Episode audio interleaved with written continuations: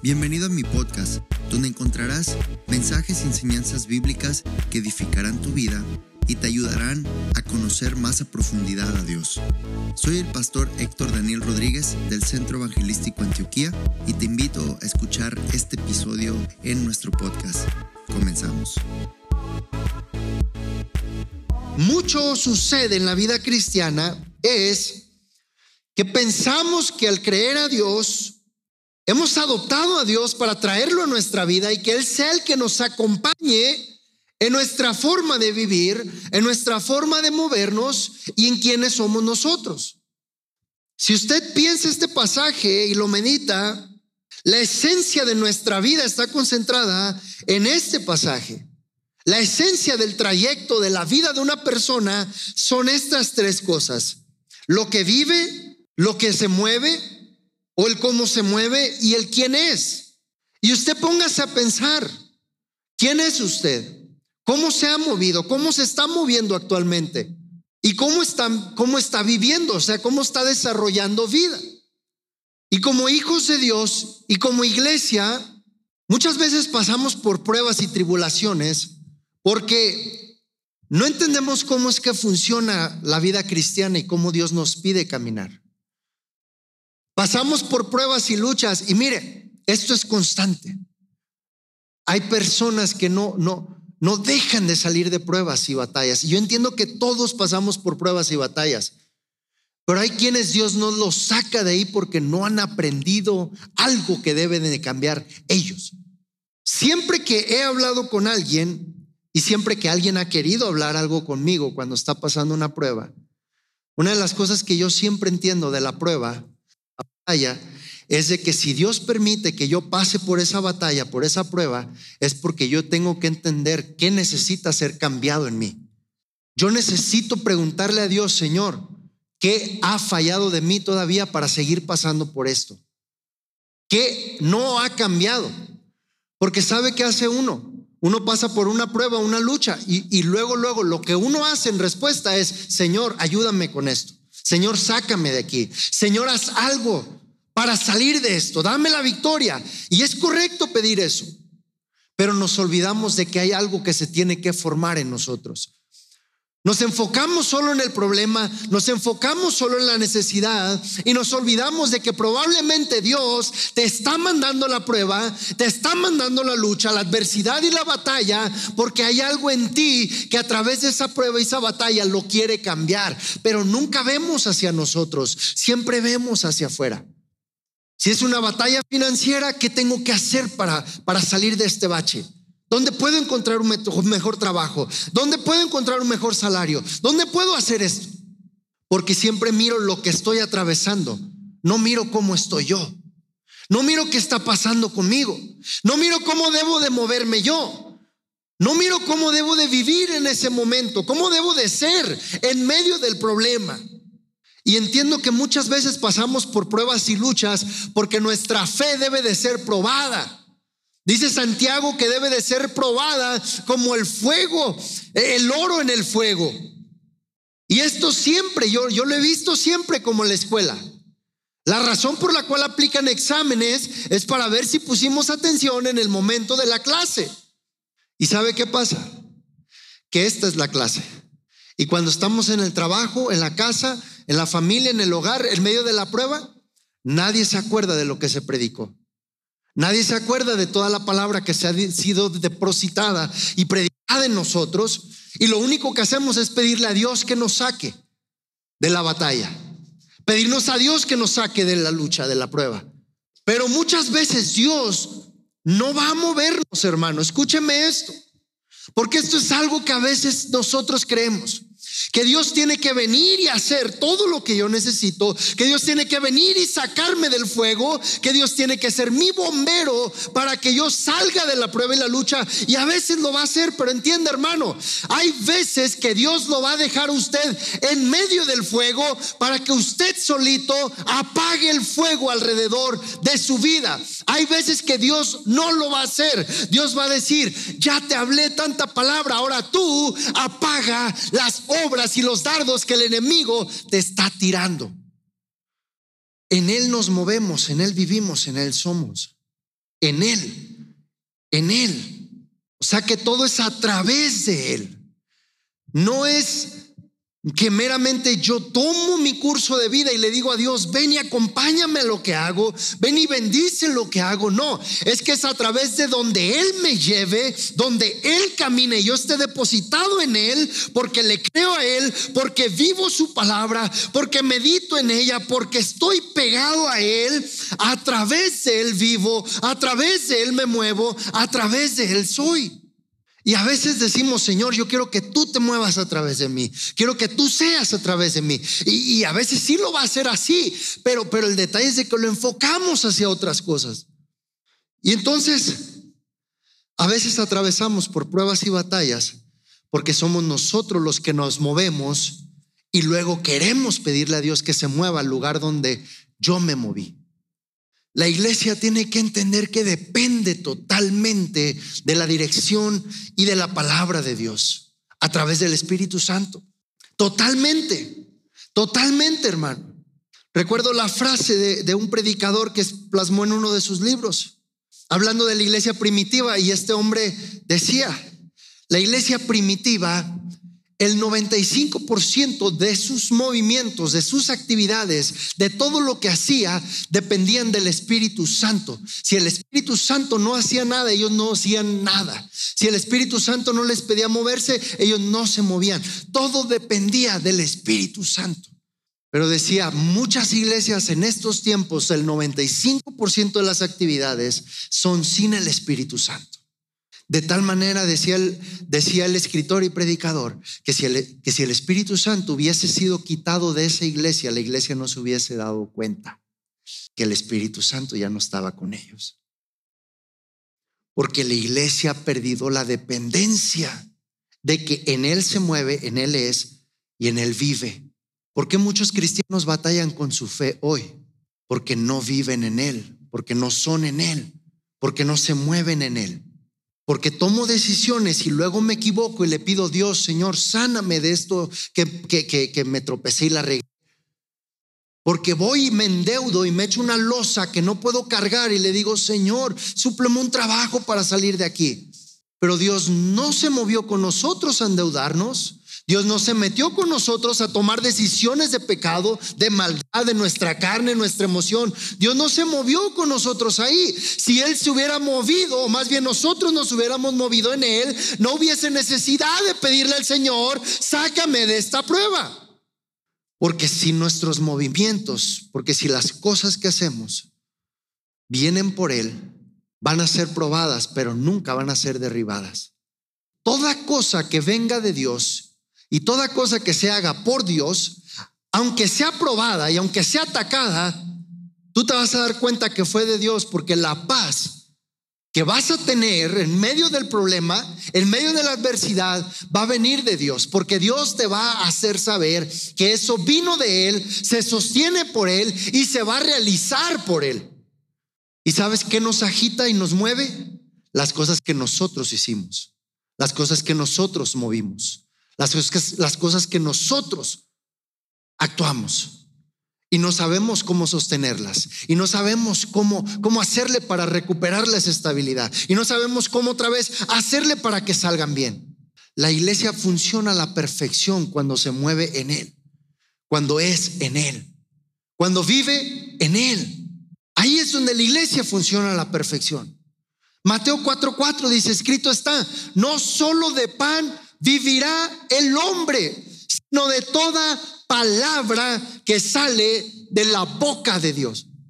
Mire, la iglesia empieza a perder posición, autoridad, bendición, estabilidad, dominio.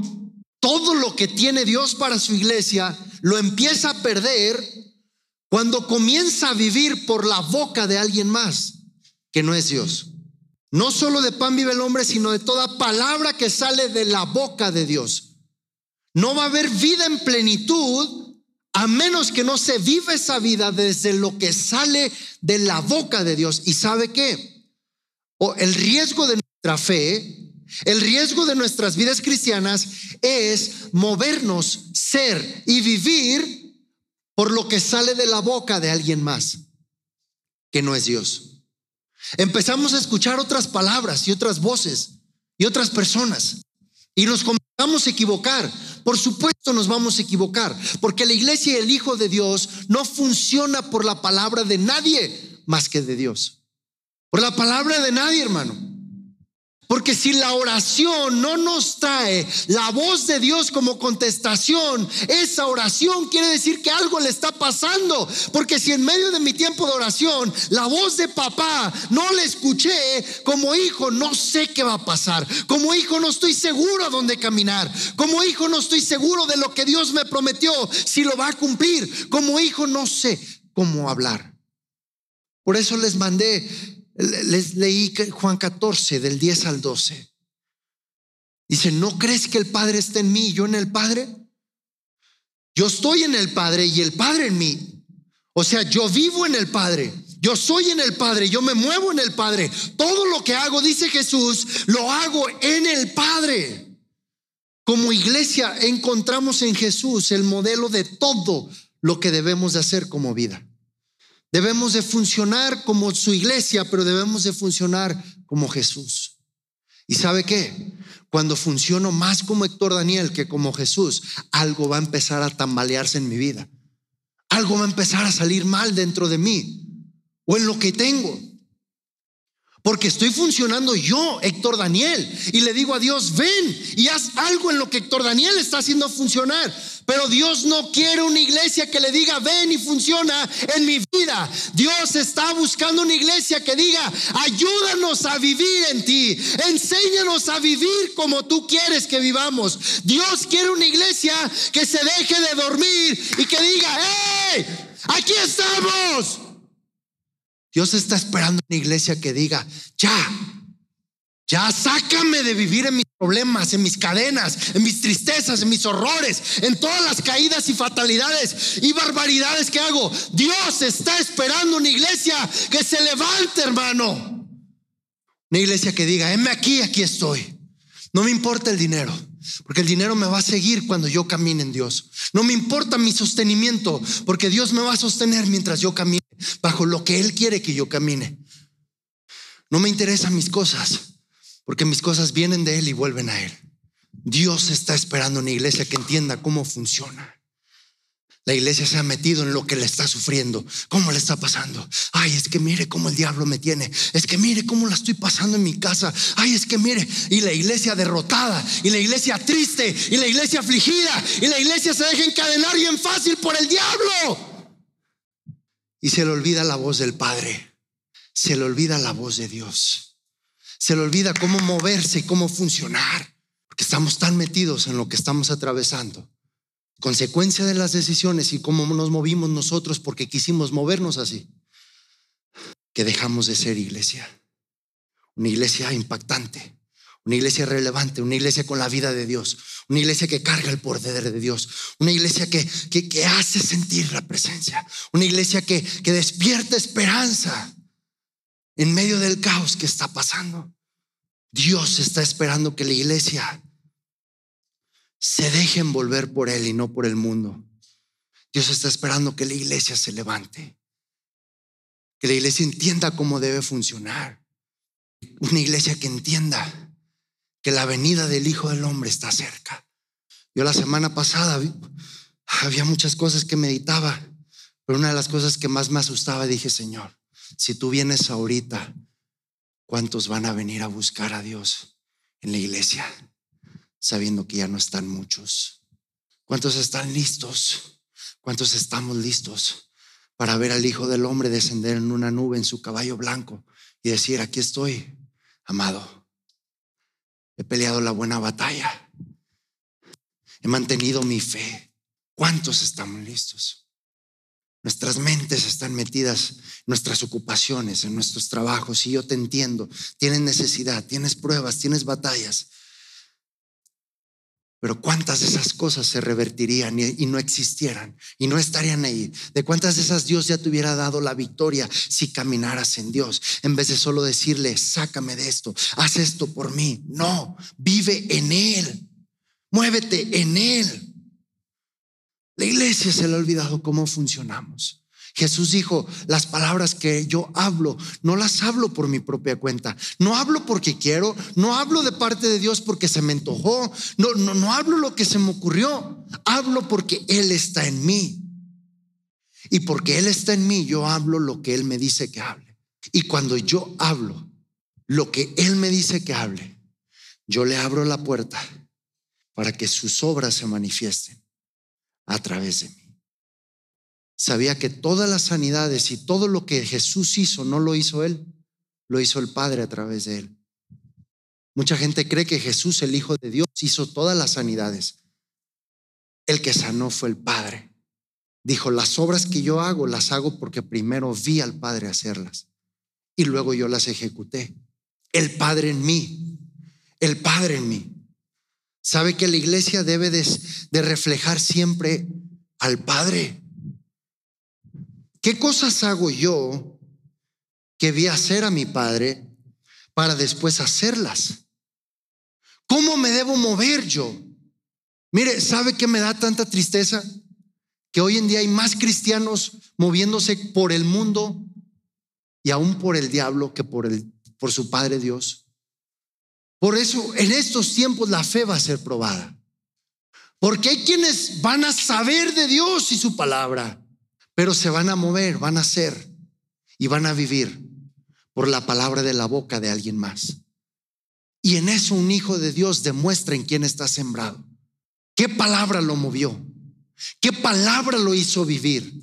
¿Qué palabra lo hizo actuar? ¿Qué palabra lo hizo ser? ¿De la boca de quién estamos escuchando para que entonces vivamos, somos y movemos? Esta es la esencia de la iglesia. ¿A dónde se está moviendo la iglesia? ¿A más pruebas? ¿A más luchas? ¿A más necesidad? La iglesia verdadera no se está moviendo ahí, hermano. Quiero que entienda esto, en el nombre de Jesús se lo digo, y en el amor del Señor. Si le amo, le tengo que predicar la verdad. Estos son tiempos donde la gente cada vez va a retroceder más. La gente se va a echar para atrás cada vez más. La gente va a flaquear cada vez más. La gente, cada vez más gente se va a hacer un lado y va a dejar de creerle a Dios. Y usted debe de tener algo que lo sostenga. Usted debe de tener algo que lo mantenga a ser una decisión firme para que no se mueva por la boca de cualquier otro. Hermano, hoy en día cristianos se están moviendo más por la boca de otros pseudo cristianos que por la boca de Dios. Hermano, tenemos hoy en día, hacemos movimientos y decisiones religiosas por la boca de alguien más que no es hijo de Dios. Voy a cerrar con esto. He estado meditando desde el día domingo la historia de Gedeón.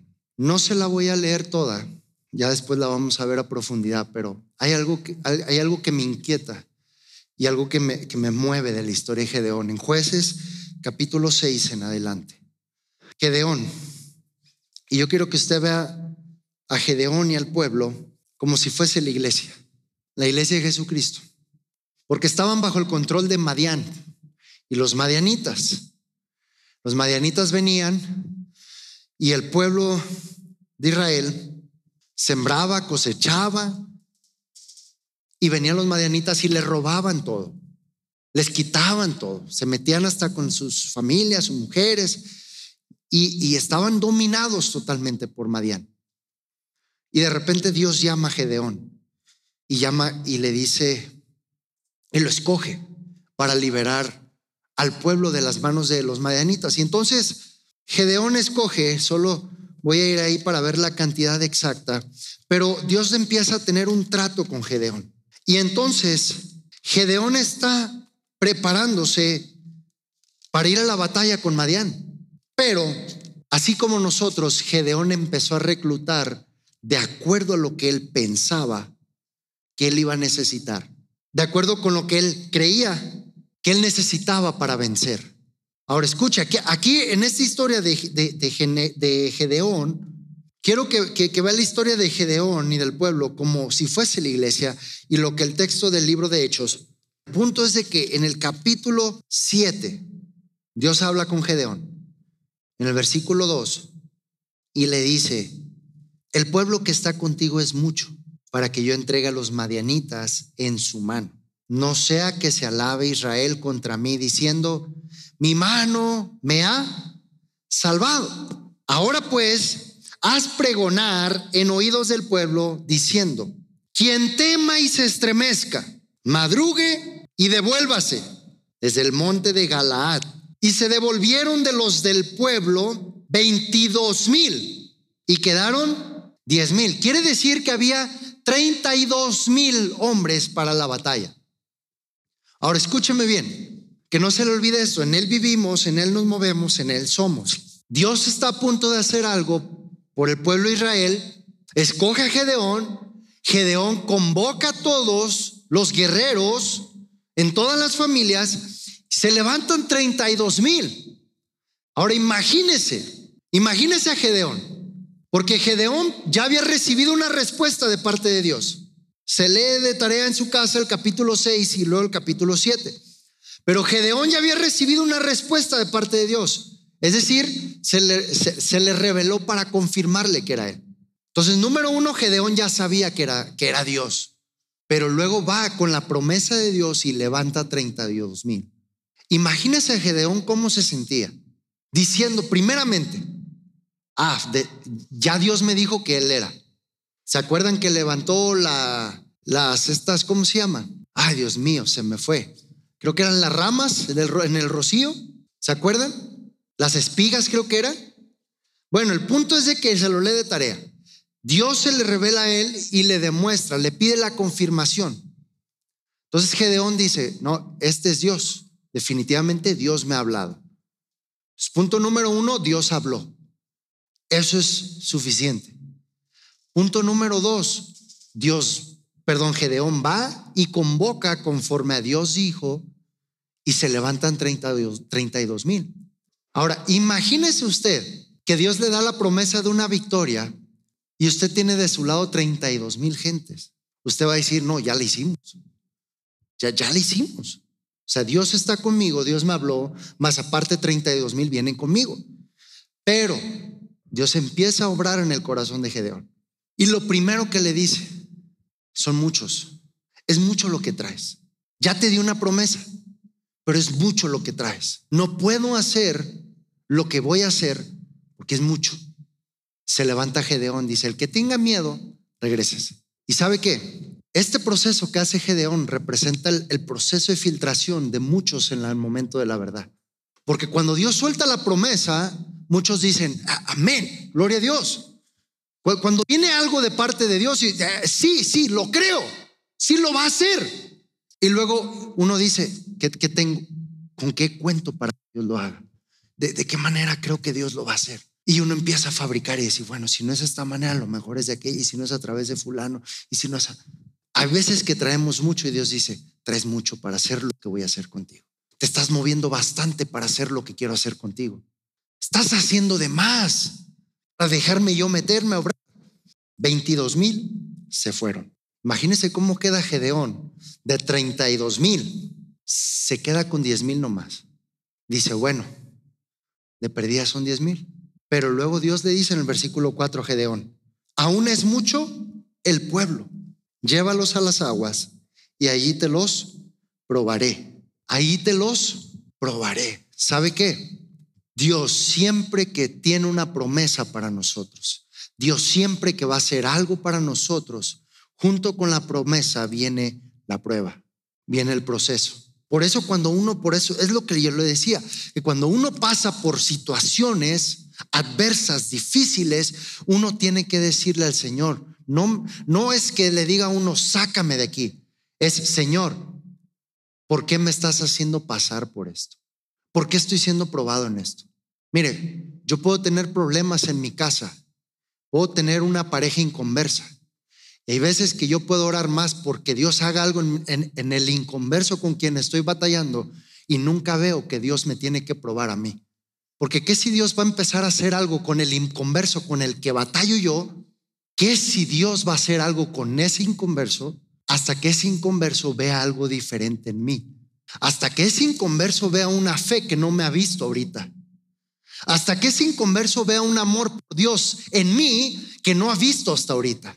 Hasta que ese inconverso vea que no voy a sucumbir y no voy a temer más a las cosas que me están pasando aquí, que al temor y la reverencia y a la entrega que le tengo a mi Dios que quiero que vea, hermano, porque canalizamos las cosas de una manera que, que, a veces por eso no recibimos respuesta, por eso las cosas no cambian, por eso a veces Dios nos permite mantenernos en un estado de necesidad, de prueba, de lucha, porque Dios dice, espérame, es que estás viendo con el lente equivocado.